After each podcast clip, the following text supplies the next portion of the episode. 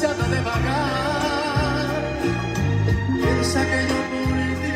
Hola, ¿qué tal? ¿Cómo está? Buenos días. Hoy sí, buenos días, porque porque hoy sí nos, nos pasó, hoy sí, de plano nos pasó la profesora de Pepito. Hoy nos, nos devoró la tarde, la tarde, hoy. No quería levantarme, hoy estaba agarrado en la cama que... Ay, discúlpeme que lo despierte, pero... No vamos a tocar un tema profundo porque ya es tarde y no queremos, no queremos que el resto de gente, pues mañana lo tocamos o más tardecito porque ya vamos al filo de la, al filo del, del siguiente día. Hay personas, hay personas que, me, que han estado preguntando sobre la Policía Nacional Civil o me han compartido algo sobre la Policía Nacional Civil. Vea, vea, lo que pasa es que en El Salvador nosotros creemos que las cosas son aisladas. No. Vamos a ver quiénes de las, de las personas antiguas en esta página están conectadas, de las que tienen rato de ir escuchando esta página. Hacia la carrera lo vamos a ir viendo porque pues vamos manejando. Pero vamos a retomar un tema de hace año y medio. Vamos a retomar un tema de hace, de hace año y medio. Y las personas que tienen su rato de estar acá. Ana Victoria Martínez de Blanco. Ana Victoria tiene rato de conectarse aquí a esta página. Ana Victoria tiene rato de conectarse aquí a esta página. Marta Sonia Vázquez, mm, sí, más o menos, también tiene rato de conectarse a esta página. Eh, que le digo, y así va. Pero aquí está Ana Victoria Martínez de Blanco. Ana Victoria Martínez de Blanco se recordará cuando hace año y medio en esta página se tocó el tema de, se tocó el tema de, de golpear la institucionalidad de los territorios. Nosotros tocamos hace año y medio más o menos el golpe, el golpe a, los territorios que le iba a pegar el gobierno de Bukele. Hablamos también en esa ocasión de la nueva, de la nueva distribución administrativa o de la nueva distribución territorial del Salvador. Nosotros aquí tenemos un video en donde tocamos ese tema. Hablemos de los planes del 2026 en el sentido de que Bukele no se va del poder. Vamos a retomar ese, ese tema, vamos a retomarlo. Y si Dios permite que nosotros estemos vivos, un tema que no lo desconocemos. Si Dios permite que estemos vivos, lo vamos a ver en el 2026. Pero tomando en cuenta, tomando en cuenta de, de, de la, la, inquietud de la gente en relación a la PNC, que si la PNC le van, la van a quitar o es que es que el golpe, el golpe inició en el sustento jurídico de la República. La República tiene un sustento jurídico expreso y un, un sustento jurídico en aquellas, en aquellas partes dubitativas de, de, la Constitución. Hay un control difuso, está la Constitución y hay un control difuso. En el control difuso lo aplican los jueces. Los jueces, los jueces en El Salvador, según la Constitución, cuando las normas jurídicas entran en conflicto, y aunque no se aunque no se acuda a la sala del constitucional los jueces desde sus despachos judiciales pueden aplicar el control difuso de la constitución. Esos nubarrones que se generan en la constitución. Pero en El Salvador la cosa empezó empezó bastante jodida y le voy a decir por qué. Cualquiera puede pensar o pudo pensar hace año y medio que nosotros tocábamos este, este tema que era una locura. No, esto no es una locura. Estos son planes, son planes de Bukele en el entendido que Bukele los gringos no lo toquen. No vamos a meter a los gringos en, en esto porque los vamos a dejar ahí a un lado, sino que solamente lo vamos a relacionar qué es lo que buscan allí Bukele con todo esto. ¿Qué es lo que buscan allí Bukele con todo esto? Las elecciones del 2024 son elecciones trascendentales trascendentales en la República del Salvador, porque esas elecciones del 2024 pueden ratificar una nueva constitución en El Salvador y una nueva distribución administrativa o política vinculado a los territorios. Y le voy a decir qué decíamos nosotros hace más o menos, hace más o, más o menos, perdón, año y medio. Pero escuchemos a, a este, porque esta música es bonita a esta hora que usted no puede conciliar el sueño esta hora que, que, usted no puede conciliar el sueño, eh, poner, poner a, a, Luis Miguel. Y le decía que, que, aquí hay gente que está conectada y que se sigue la página desde hace rato.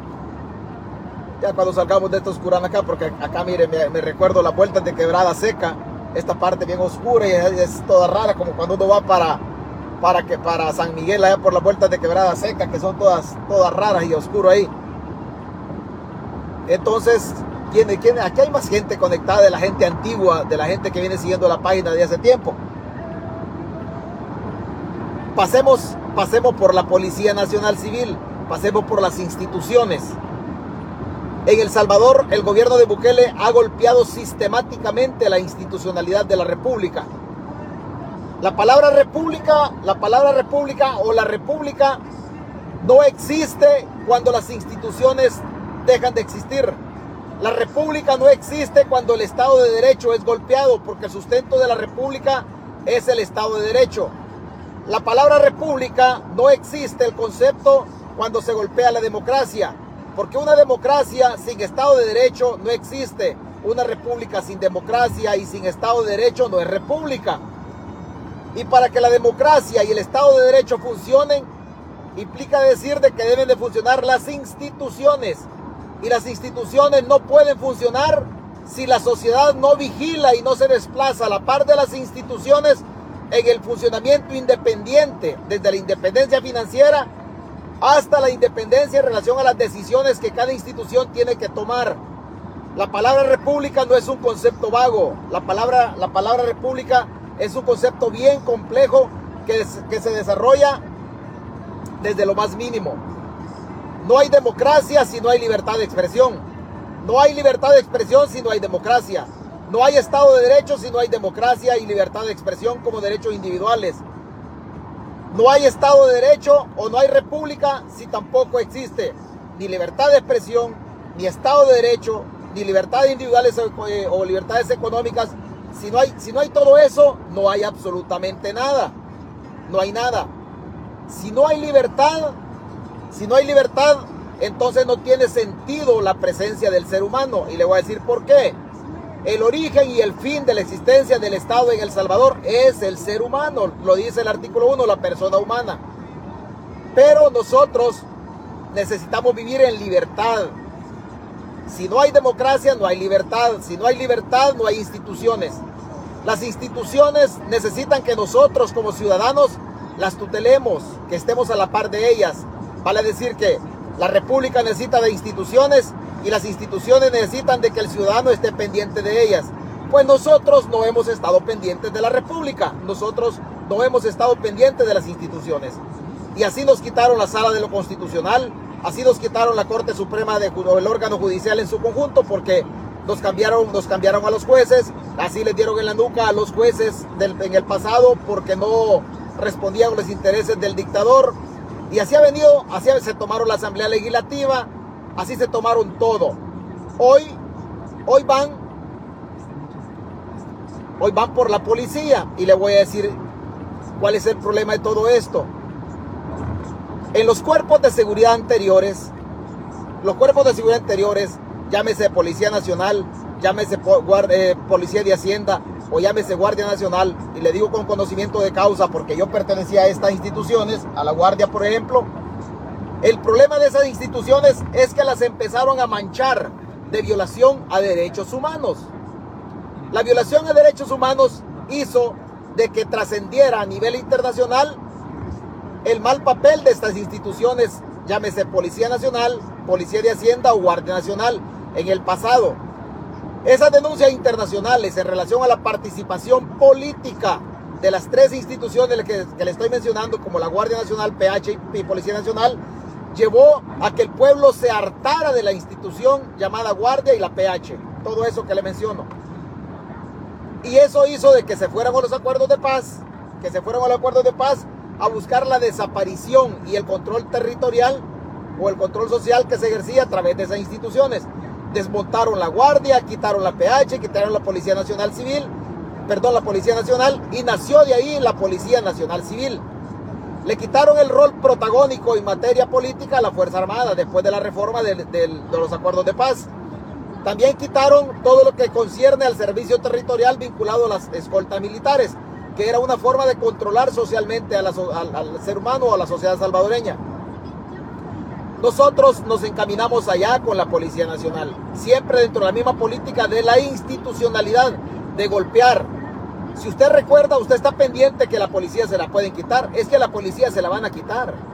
Es que la policía se la van a quitar, ¿por qué? Porque es una policía sin mística. La Policía Nacional Civil es una institución que no tiene mística. ¿Dónde empezaron a golpear la mística de la Policía Nacional Civil? Poco a poco la fueron golpeando, pero usted recuerde que hoy, hoy el color original de la PNC poco o nada existe.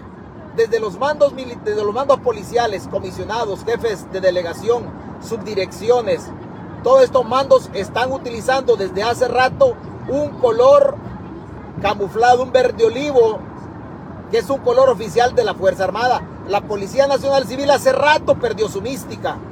Mística vinculada a esa historia de fundación como el color azul y blanco. Mística, mística en relación al respeto irrestricto a los derechos humanos. Hace rato que la policía se viene desordenando. Pero usted me dirá, sí, pero, pero que entonces ¿cómo nos vamos a quedar? Esto es bastante complicado porque aquí en esta página se conecta gente de izquierda, pero no todos los, no todos los de izquierda son comunistas, pero sí todos los comunistas son de izquierda. Aquí poco a poco se va a echar a andar una agenda que desde el 2019 viene caminando en Latinoamérica. A nosotros nos pueden llegar a crear, dentro de uno de los sueños guajiros del presidente, nos pueden llegar a crear la Guardia Militar. Nos pueden llegar a crear la Guardia Militar. Esta Guardia Militar tendría como objeto, el origen de la Guardia Militar es Venezuela, vinculado al Foro de Sao Paulo y la Agenda 2019-2020, 2020-2021, 2021-2022. Ahí estamos nosotros ahorita, en esa agenda, en el secuestro de, las instituciones, en, en, manipular o reformar la constitución para que los presupuestos los, lo manipulen, en este caso el gobierno de Bukele de manera discrecional, el culto al líder, el secuestro de los medios de comunicación que solo hablen cosas bonitas en relación al presidente de la República, la violación a los derechos humanos, el uso abusivo o la politización de la ley, la dictadura constitucional y un montón, de, un montón de puntos dentro de la agenda en cada uno de los años. Son tres años, pero nos pueden llegar a crear la Guardia Militar. Esta Guardia Militar, si ustedes recuerdan, en el caso de, México, por ejemplo, ha sido creada para vigilar la frontera sur entre Guatemala y el Salva y Guatemala y México en la administración del presidente López Obrador. En México tiene una, tiene una vinculación migratoria para detener las caravanas. En el caso de El Salvador, nos pueden quitar la Policía Nacional. Lo más seguro es que la vayan a quitar. ¿Por qué? Porque usted sabe que el pueblo se está hartando de la, de la Fuerza Armada y se está hartando de la Policía Nacional Civil por la violación sistemática a los derechos humanos. Vale decir que la Policía Nacional Civil, hoy por hoy, y se lo digo con conocimiento de causa, porque yo he pasado por las dos instituciones, tanto por la Guardia Nacional como por la Policía Nacional Civil, hoy por hoy la Policía Nacional Civil es comparada con las denuncias a derechos humanos que tenían las instituciones militares o que encargadas de la seguridad pública en el pasado. La, la PNC en El Salvador tiene cientos de denuncias, cientos de denuncias internas, solo porque la, Procuraduría para la Defensa de los Derechos Humanos no funciona. Tiene cientos de habeas corpus presentados en la sala de lo constitucional y la sala no ha resuelto los habeas corpus o la exhibición personal que los familiares presentan a la sala para que les digan dónde está su familiar, para evitar las desapariciones y, otros, y otras cosas vinculadas al habeas corpus. Entonces, si usted ve, el Estado salvadoreño está siendo demandado o denunciado por violación a, derechos humanos en la Corte Interamericana de Derechos Humanos y en todas las instancias habidas y, habidas y por haber en El Salvador. Esta suerte que está corriendo la PNC también la corrió la Guardia Nacional, también la corrió la Policía de Hacienda, también la corrió la Policía Nacional. Instituciones que fueron poco a poco, poco a poco siendo golpeadas por la violación a derechos humanos. Ahí está ensartada la Policía Nacional Civil en este momento pero no solamente porque perdió la mística en razón de tener una, una relación directa o cercana con la población civil, que fue una de las cosas que se, que se le trataba de meter al alumno en la Academia de Seguridad Pública, el respeto al Estado de Derecho, la democracia, el, irrestricto respeto sin negociación alguna de los derechos humanos en un concepto diferente de seguridad pública. Todo esto fue, fue pasando y le fueron quitando la mística a la, a la PNC. Hoy la PNC es una institución militar y militarizada. ¿Por qué le digo militar? Porque si usted recuerda, al principio la PNC no utilizaba, no utilizaba, eh, utilizaba el pantalón suelto, acampanado, no utilizaba las ataderas militares para enrollarse el pantalón allá donde termina la bota. No, allá, sino que era un pantalón normal, se le decía pantalón de uso diario. Poco a poco el pantalón de uso diario, que era un pantalón civil, cualquier pantalón, se fue poniendo un hule, una especie de atadera, igual a lo que se hacía en la estructura militar con el uniforme verde olivo. Luego fueron apartando el uniforme azul y lo fueron convirtiendo en uniforme negro. Usted se acuerda que el gobierno de Bukele empezó, empezó autorizando, incluso desde la época de Tony Saca, el uniforme negro dentro de los mandos policiales. El uniforme negro de los mandos policiales desapareció.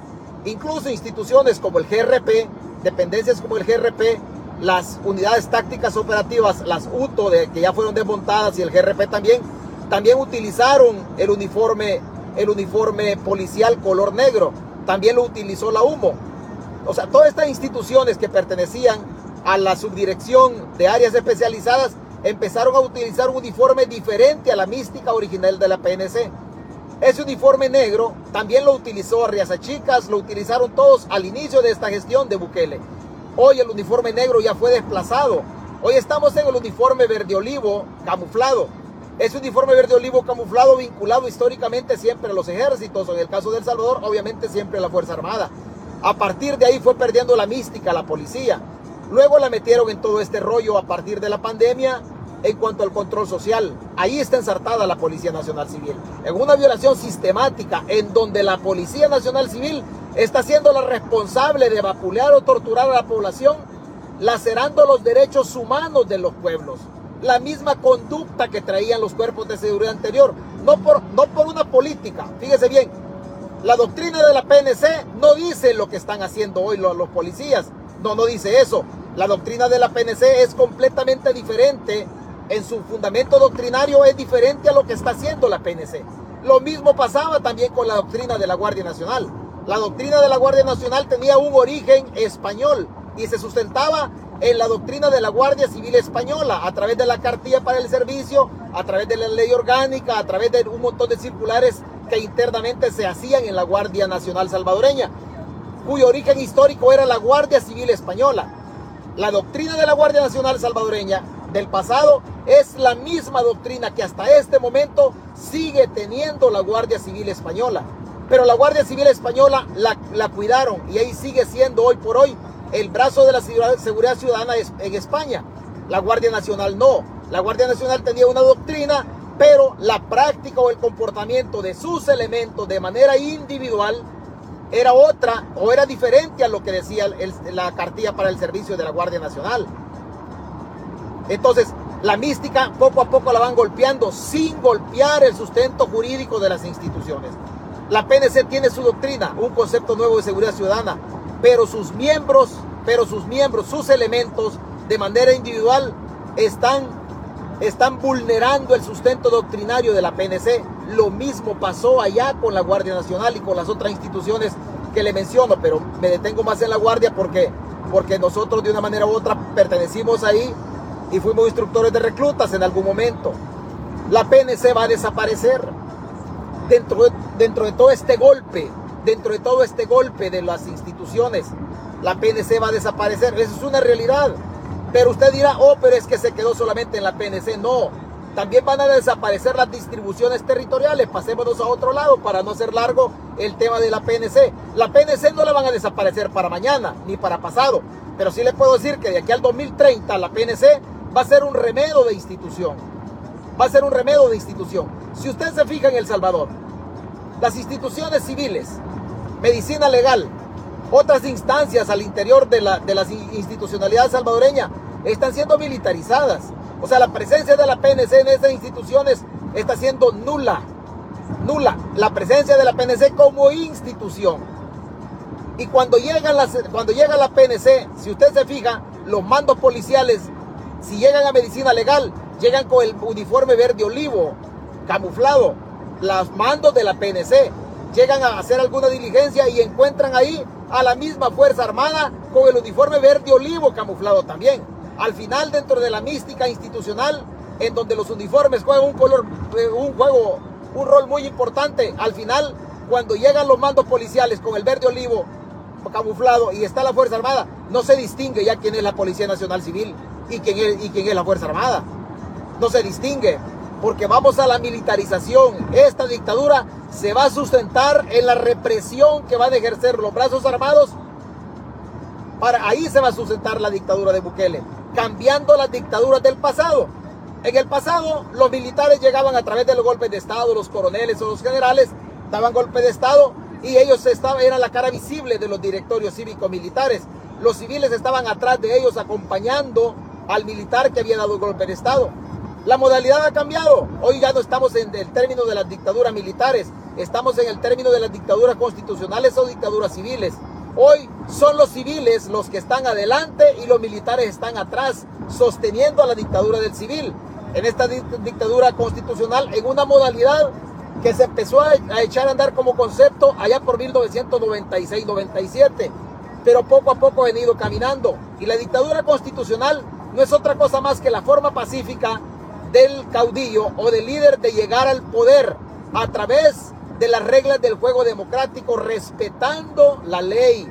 Pero cuando consiguen el poder político, cuando ya están en el poder, tuercen la ley, desaparecen la constitución, reforman la constitución, secuestran todas las instituciones, hacen un solo poder dentro del, dentro del poder ejecutivo, concentran el poder legislativo y el poder judicial, que es lo que ha pasado en el caso del Salvador. Estando en el poder, tuercen la ley y empiezan a politizar la ley. Llegan al poder y politizan la ley. Dentro de la politización de la ley, la orientan a perseguir a aquellos opositores que no piensan como ellos o la orientan a perseguir a aquellos que ellos sospechan que pueden hacerle de alguna manera el juego de contrapesos.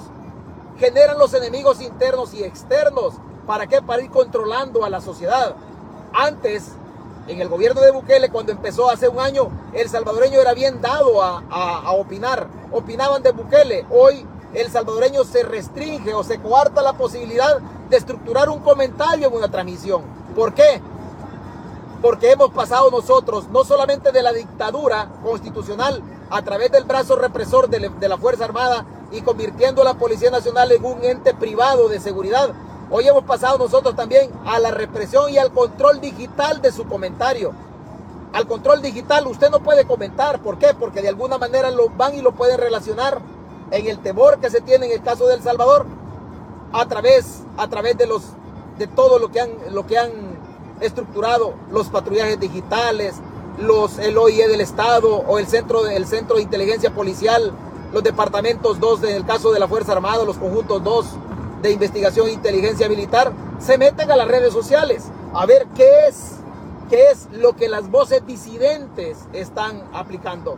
Dentro de estas voces disidentes y dentro del silencio en la aplicación o el desplazamiento de la dictadura, en coartarle a la población, incluso el relatar un comentario, aquí aparecen víctimas. Aquí aparecen víctimas. Usted debe saber que personas como Luis Membreño ya no viven en El Salvador el pecado de Luis Membreño fue hacer un comentario, cuestionar al dictador de que de dónde estaba agarrando su dinero o el dinero para comprar el Bitcoin a título personal. Luis Membreño fue e increpó a la dictadura y le dijo, ¿dónde están agarrando el dinero? ¿Quién los ha autorizado? La dictadura se le fue encima en, en parte de los patrullajes digitales que están haciendo los organismos de inteligencia en El Salvador. ¿Para qué? Para coartar. El mensaje de Luis Membreño no es cualquier mensaje. Estamos hablando de Luis Membreño, economista con mucho prestigio fuera del Salvador. A Luis Membreño no le, no le ha costado salir dentro de la versión que incluso Ronald Lumaña manejó en un programa este día. Luis Membreño sale del país, pero usted como pueblo dice, bueno, si a Luis Membreño lo han expulsado del país, mejor me quedo callado yo porque después puedo ser yo. A mí no me van a expulsar, a mí me van a meter a Izalco, a mí me van a meter a través del régimen de excepción, me van a meter a Mariona. Entonces ustedes mejor guarda silencio y le ponen, y le ponen a, a Luis Membreño como ejemplo. Usted empieza a guardar silencio porque empieza la dictadura, empieza a sustentarse dentro de las torturas físicas y las torturas psicológicas.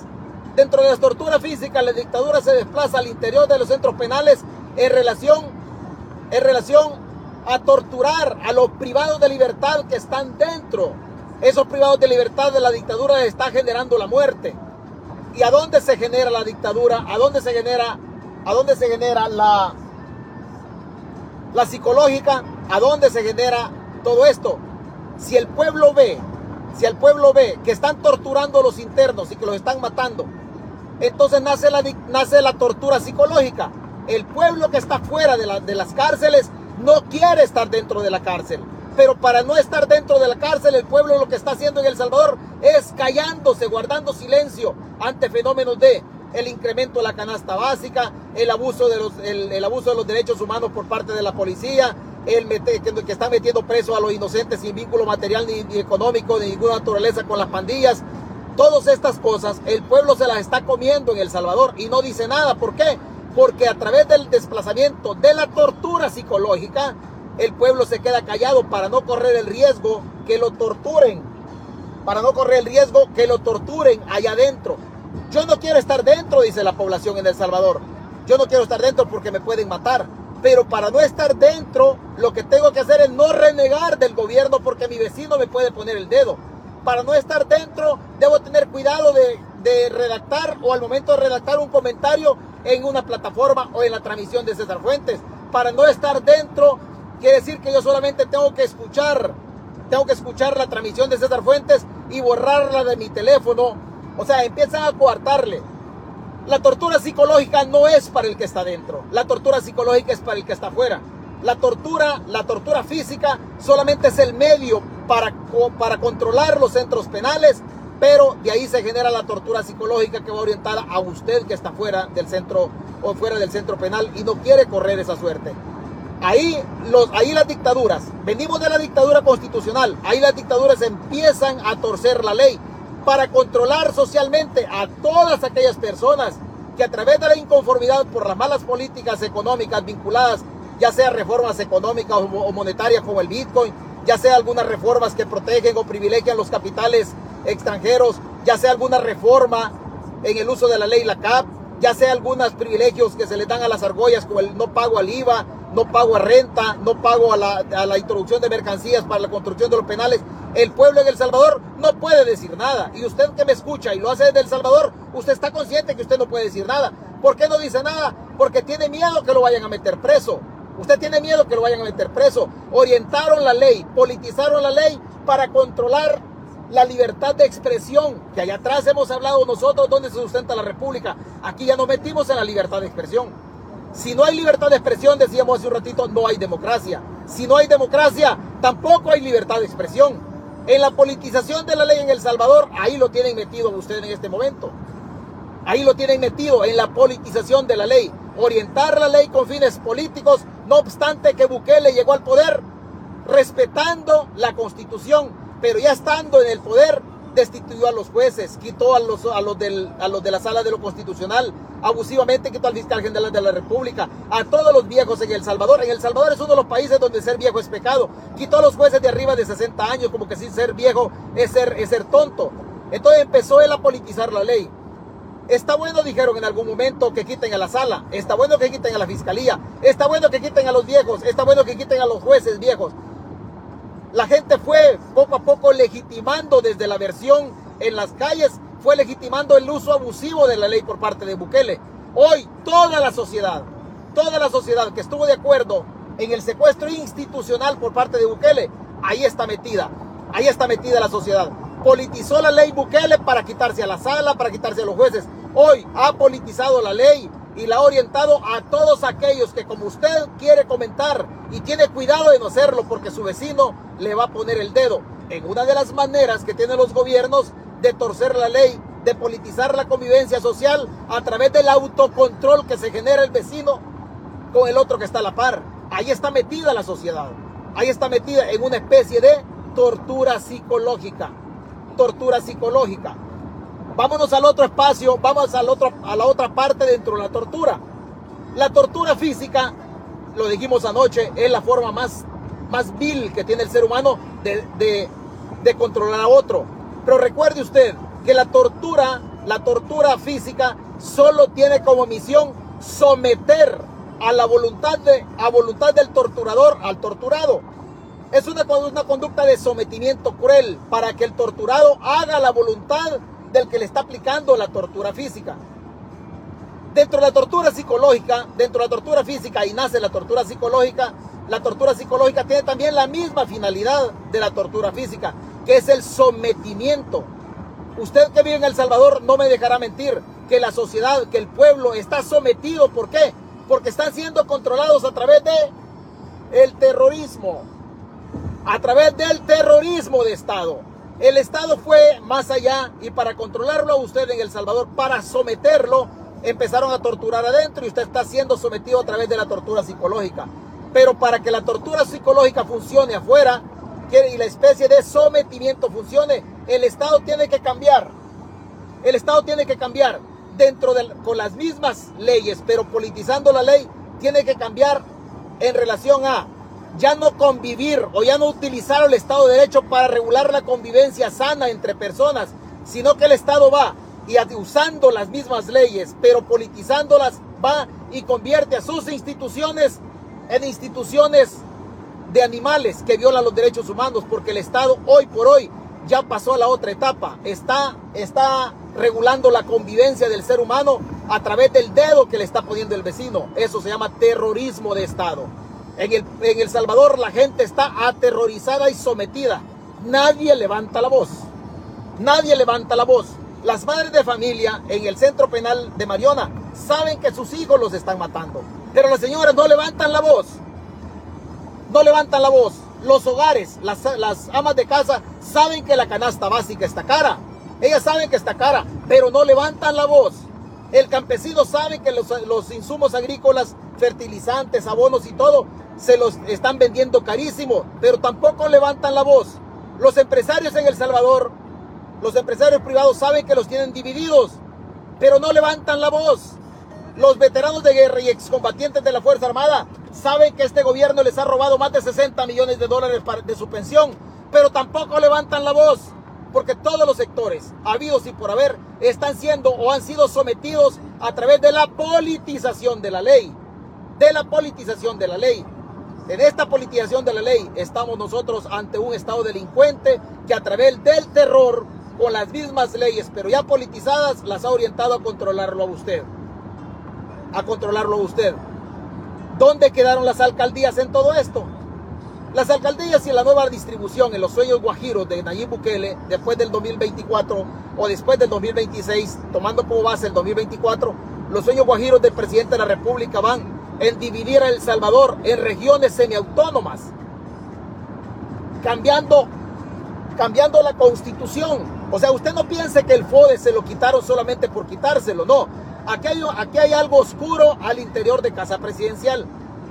Van a convertir a El Salvador en regiones semiautónomas, en donde cueste menos controlar a la población, porque van a generar una especie de gobiernos regionales a efecto que respondan a una sola política, a la política del gobierno central. Y esto puede ser de que El Salvador tenga tres regiones, la región oriental, la región paracentral y la región occidental, que cada una de las regiones va a tener una especie de autonomía en relación a algunas decisiones que tome dentro de la región. Si usted se fija, si usted se fija, Bukele no, no había querido poner gobernadores políticos departamentales para irle quitando, para irle quitando presencia a la, a la institucionalidad vieja que tenía la República de El Salvador. Hoy les quita el FODES, hoy las alcaldías, muchos pueblos en la nueva distribución de las regiones semiautónomas en El Salvador, muchos pueblos van a desaparecer. ¿Usted qué le parezca locura? Hace año y medio dijimos nosotros que iban a golpear la autonomía de las municipalidades. Y la autonomía de las municipalidades, municipalidades empezaron a golpeárselas quitándoles el FODES. Y esto hace que las alcaldías no tengan presencia territorial en el desarrollo de sus territorios, llevándoles obra. ¿Por qué? Porque no hay dinero. Las alcaldías también tampoco tienen presencia en la reactivación económica o generación de empleos locales. ¿Por qué? Porque les quitan el FODES, no hay obras y esto no permite a los alcaldes contratar, contratar a, su, a la gente de su jurisdicción para hacer las carreteras, para hacer los puentecitos, para hacer cualquier cosa. Y esto golpeó internamente la institucionalidad. Mucha gente dijo, es que está bien porque los alcaldes roban. El problema no era que robaran los alcaldes, porque también el gobierno está robando. Iban a golpear la distribución política territorial de la República. Esta República, este país que usted tiene en El Salvador, va a tener, va a sufrir golpes, va a sufrir golpes vinculados a su distribución territorial. Usted ya no va a tener departamentos en el camino después del 2024. Usted no va a tener departamentos. Usted va a tener, usted va a tener regiones semiautónomas. La región oriental va a tener entonces su semiautonomía. En uno de los sueños guajiros del gobierno va a tener su gobierno. La región paracentral va a tener a su gobierno. La occidental va a tener a su gobierno. Todas estas regiones van a tener una constitución de convivencia local. Van a tener una constitución de convivencia local que tiene que estar amalgamada o íntimamente relacionada con la constitución de, con la constitución de convivencia general. En este caso, la constitución que va a regir a las tres regiones autónomas. Le digo, hay pueblos que van a desaparecer. ¿Por qué? Porque con mucho pueblo cuesta más controlar a la sociedad. Hacia allá vamos a controlar, a distribuir de manera diferente el territorio del Salvador, a controlar los territorios de otra manera, pero para esto necesitan golpear culturalmente a las instituciones. Nos golpearon el órgano judicial, secuestraron el poder de la Asamblea Legislativa, le quitaron los fondos o la, independencia financiera a través del FODES a las alcaldías, los, los gobernadores políticos departamentales valen chonga. ¿Qué quiere decirlo con esto? Desde el principio, Bukele, el primer fenómeno que se dio con él, la concentración del poder. Todas las decisiones en El Salvador, desde el principio del 2019, en junio, primero de junio que Bukele llega, todas las decisiones de Bukele se hicieron en base a la concentración del poder. En base a la concentración del poder. Y no crea usted que el que el gobierno haya tomado decisiones a través de Twitter, no vaya a pensar usted que eso es aislado. Tenemos un gobierno con nula presencia territorial, pero con un altísimo control social a través del terrorismo de Estado sustentado en la violencia de la Fuerza Armada y en la violencia de la Policía Nacional Civil. Ambas instituciones, por lo menos la Policía Nacional Civil, va a desaparecer. Ambas instituciones, en el caso de la Fuerza Armada, también puede desaparecer y no pueden crear una guardia militar que responda a los intereses del control social a través del terrorismo de Estado, en donde los sueños guajiros del presidente y la reelección que quiere vamos o van a estar sumisos en El Salvador a los vaivenes, a las diarreas mentales de un loco que desde casa presidencial puede controlarle toda la actividad económica a usted. Absolutamente todo. Porque hasta hoy, como le digo, nadie en El Salvador levanta la voz, porque todo el que levanta la voz le echan el régimen de excepción. Todo el que levanta la voz lo meten preso. Y nadie quiere ir preso porque sabe que ahí adentro lo más seguro es que va a salir con una tajada de limón y ni siquiera le avisan a la familia que ya lo mataron. Por eso en El Salvador nadie se va a rebelar porque el Estado se convirtió en un Estado, en un Estado abusivo. Porque el Estado y El Salvador se convirtió en un Estado terrorista. Porque el Estado y El Salvador, el Estado y El Salvador se convirtió el Estado en El Salvador se convirtió en un Estado, en un Estado abusivo. Ahí estamos metidos a nosotros, nosotros en este momento. No tenemos mayor opción. No tenemos mayor opción. Ahí estamos metidos, mire, así como en este, en este tráfico que están reparando el freeway, ahí estamos metidos nosotros. Ahí estamos justamente. No tenemos nosotros también, no tenemos nosotros también mayor opción. Así estamos embotellados. Así como está acá, aquí están reparando la calle y hay que, hay que hacer paciencia. Allá nadie le tiene paciencia en El Salvador. Simplemente lo meten, lo meten a la cárcel, le violan los derechos humanos y hoy la gente siente temor cuando encuentra al policía. El mismo temor que le habían infundido cuando, o infundado cuando, cuando encontraba la PH o la guardia porque violaba los derechos humanos. Hoy usted siente miedo en El Salvador, no siente seguridad cuando encuentra un policía. Los jóvenes salen huyendo cuando ven, cuando ven este, al policía. ¿Por qué? Porque el gobierno está controlando socialmente a través del terrorismo de Estado. A través del terrorismo de Estado. Y eso es así. Eso es así. Para allá vamos. No crea usted. Hace un año y medio nosotros tocábamos acá, la gente antigua de esta página sabe que año y medio nosotros tocábamos este tema. Pero, pero poco.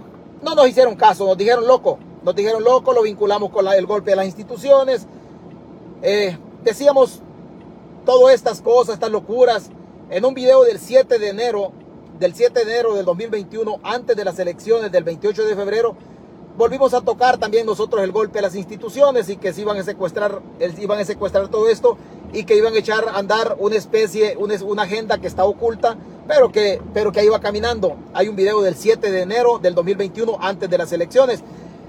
Siempre con la idea de, de con la idea de no de incidir, porque la idea de esta página no es convencer a nadie, sino con la idea que nos escuchen, que nos escuchen y que no se diga en el futuro que simplemente, simplemente hay temas que no se tocaron y que solo se están hablando cuando las cosas, cuando las cosas suceden. No, de esto ya venimos hablando nosotros de manera sistemática desde hace rato.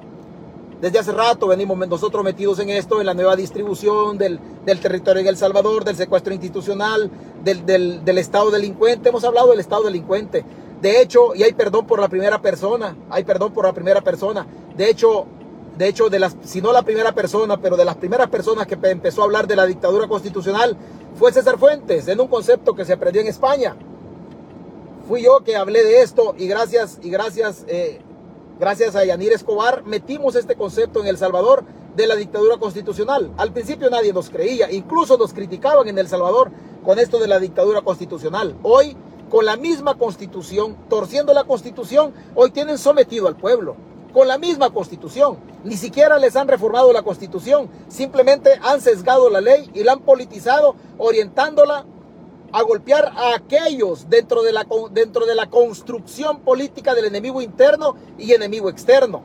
Llámese enemigo interno, llámese enemigo interno a todo, a todo aquel, a todo aquel que vive en El Salvador y no está en favor del presidente de la República. Usted necesita aplaudirle al presidente para pertenecer a su círculo.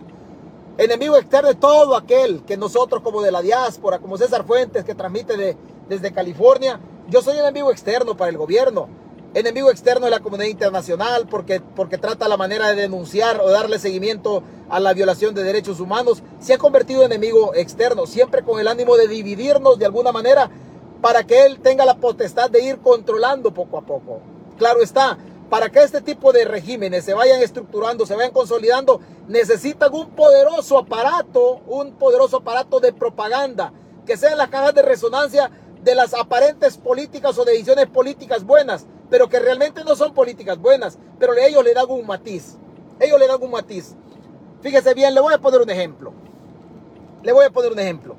Siempre se dijo en El Salvador que el control territorial era lo mejor que había y que el control territorial funcionaba y cientos de millones de dólares se gastaron en eso. Youtubers, todo el aparato de propaganda, youtubers, Dagoberto Gutiérrez, todas esas personas vinculadas al aparato de propaganda del gobierno de Bukele dijeron que el control territorial era una chulada. Hoy estamos metidos en un problema, estamos metidos en un problema de estado de excepción. Relacionado, ¿por qué? Porque el, el control territorial no funcionó. Los cientos de millones de dólares no funcionaron. Pero los youtubers del gobierno, el aparato, las páginas, las páginas del gobierno, los troles del gobierno, le metían a la gente que en efecto el control territorial sí funcionaba. Hoy estamos ahí. ¿Qué hizo el gobierno para meternos en esto? Es evidente y usted lo sabe por audios, por un montón de pruebas que usted sabe que existen. El gobierno generó la crisis de marzo, del, de marzo o finales de marzo de este año matando 87 salvadoreños matando 87 salvadoreños. Hoy el gobierno, hoy el gobierno nos tiene metidos en esto, en una crisis que ellos mismos generaron. En una crisis que el mismo gobierno generó. Pero lo que a usted le han dicho de la Policía Nacional Civil, eso va porque va. A la policía le van a dar en la nuca, le hablo de la nueva distribución territorial del, del presidente, siempre y cuando, siempre y cuando Bukele gane la nueva Asamblea Legislativa. El poder del Salvador, el centro neurálgico, el centro neurálgico de las decisiones políticas en El Salvador, no está en el órgano, no está en el órgano ejecutivo, está en el órgano legislativo. Para golpear al gobierno de Bukele hay que quitarle el control de la Asamblea Legislativa. Bukele no va a poder, no vamos a quitarle la presidencia. No, Bukele, eso es, fírmelo, fírmelo. A través del control que tiene de las instituciones, Bukele se convierte en una persona imposible de derrotar en las presidenciales. Imposible. Y fírmelo donde usted quiera. La oposición, la oposición, si tiene los sueños de que va a derrotar a Bukele en las elecciones presidenciales, a partir de ahí el horizonte político en cuanto a los resultados que espera la oposición de las elecciones del 2024, no le van a quitar la presidencia a Bukele. Jamás le van a quitar la presidencia. Pero sí podemos ir nosotros a ver, a ver de alguna manera si logramos agarrar algo en la Asamblea Legislativa. Y le digo si logramos agarrar algo, ¿por qué? Porque viene el voto electrónico. Y el voto electrónico es una manera de manipular los resultados. Y alguien me va a decir, pero ¿cómo sabes esto? Oiga, es, es elemental. Esto es básico. Esto no necesita ir a Harvard ni a la NASA. Hay empresas, hay gobiernos que han perdido, hay empresas, hay inversionistas que han perdido cientos de millones de dólares en el Bitcoin. El Bitcoin es una, es una moneda cuya transacción se hace a través de la tecnología. El voto electrónico se va a hacer a través de la tecnología. Si se han robado cientos de millones de dólares vinculados al Bitcoin, hackeando los sistemas, los sistemas digitales de estas empresas, ¿quién le ha dicho al salvadoreño que no le van a, que no le van a que no le van a, a hackear la migración de datos en relación a los votos en El Salvador para ponérselos a Bukele. O sea, ¿quién le ha dicho que las elecciones legislativas con el voto electrónico en El Salvador van a ser elecciones limpias? No, señores. Todo lo van estructurando para que la dictadura se consolide. Por eso le digo, no podemos esperar derrotar a Bukele en la presidencia. Con suerte, con, con ganas, podemos nosotros ver qué le hacemos nosotros en relación a la Asamblea Legislativa. Pero Bukele el voto electrónico lo está haciendo para secuestrar totalmente el poder. Para secuestrar totalmente el poder. Donde, donde las instituciones dejen de vigilar las elecciones democráticas en El Salvador, ya van a ser un sueño. Ya no van a haber elecciones democráticas. Hacia la carrera lo hemos tocado. Hacia la carrera lo hemos tocado este tema pero hay, una transmisión de hace año y medio donde ya tocábamos todo este, todo este rollo. Usted puede pensar que estoy loco y excelente, es su, su potestad y yo, y yo se la voy a respetar. Pero den, denos chancecito, denos chancecito después del 2024, en una agenda corta hasta el 2026 y del 2026 para allá empecemos nosotros poco a poco. Ya le quitaron el FODES a la alcaldía, ya le quitaron la, la independencia, la independencia o soberanía municipal a, los, a las alcaldías desde la vía financiera hoy van por la distribución territorial del Salvador, pero esperémonos en una corta agenda del 2024-2026 y de 2026-2030 a ver qué dice, qué dice la dictadura, la dictadura de Nayib Bukele. Usted no tiene problema, usted me puede putear, usted no se detenga en eso, usted no se detenga en eso. Mañana si Dios permite, porque hoy nos agarró la noche y no, no, no, no traíamos, no traíamos muchas ganas de hablar de eso. Mañana vamos a hablar de la lista, de la lista Engel, ¿verdad? Solo le, adelanto, viene una persona muy cercana al presidente, muy, pero muy cercana al presidente. No le digo que duerme con él, no le digo que duerme con él, pero, pero se conocen desde niño.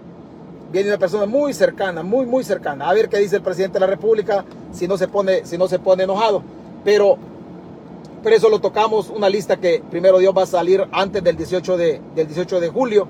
¿verdad? No, no le digo si va a salir el 9, el 11, el 15, no, solo primero Dios sale antes del 18 de julio Claro está, en El Salvador la lista pues no tiene mayor efecto porque la dictadura, la dictadura tiene secuestradas las instituciones, pero, pero así, así poco a poco, así poco a poco van a ir desmontando, así poco a poco van a ir desmontando todo esto. Son medidas diplomáticas de carácter administrativo que toma el Departamento de Estado, porque la lista Engel, hay que ser sincero, solo está relacionada con la suspensión de visas para que la gente, para que la gente no entre acá. Aunque la lista, la lista Engel usted debe, debe, debe saber por inventario, digámoslo así. Usted debe saber por inventario. La lista Engel solamente es, es legislada para el Triángulo Norte, para Guatemala, Honduras y El Salvador. Solamente es para ellos. No es para Nicaragua, ni para Panamá, ni para Sudán. Solamente la crearon para los corruptos de ahí del, del Triángulo. Solo es para ellos. Pero la lista, la lista Engel también sirve como sustento, como base para incluir a los corruptos vinculado a la lista Magnitsky, que la lista Magnitsky sí tiene, sí tiene alcance, sí tiene alcance, alcance global, ahí donde metieron a la colocha Resinos. Así es que hacía la carrera, hacía la carrera sin detenernos a ver bibliografía, porque, porque pues este tema de una manera u otra lo traemos relacionado desde hace algún tiempo. Así hemos tocado, así hemos tocado esta realidad. espero y ahí disculpe que yo lo haya desvelado a usted porque pues yo voy a trabajar y usted ya va buscando la camita. Ya buscando la camita, pero si usted está trabajando y quiere agarrar ánimo,